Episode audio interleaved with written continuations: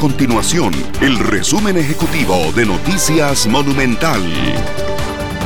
Hola, mi nombre es Fernanda Romero y estas son las informaciones más importantes del día en Noticias Monumental. Un grupo de 20 transportistas de servicios especiales suman más de 24 horas de estar afuera del Ministerio de Obras Públicas y Transportes en busca de soluciones ante la crisis que enfrentan por la pandemia del COVID-19. El sector de servicios especiales está conformado por 3.400 choferes de turismo, 5.000 de estudiantes y 3.000 de trabajadores.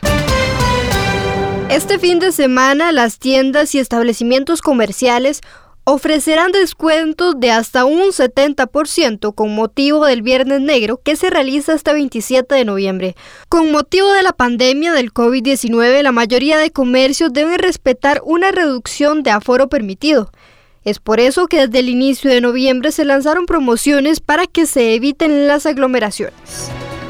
Estas y otras informaciones usted las puede encontrar en nuestro sitio web www.monumental.co.cr. Nuestro compromiso es mantener a Costa Rica informada. Esto fue el resumen ejecutivo de Noticias Monumental.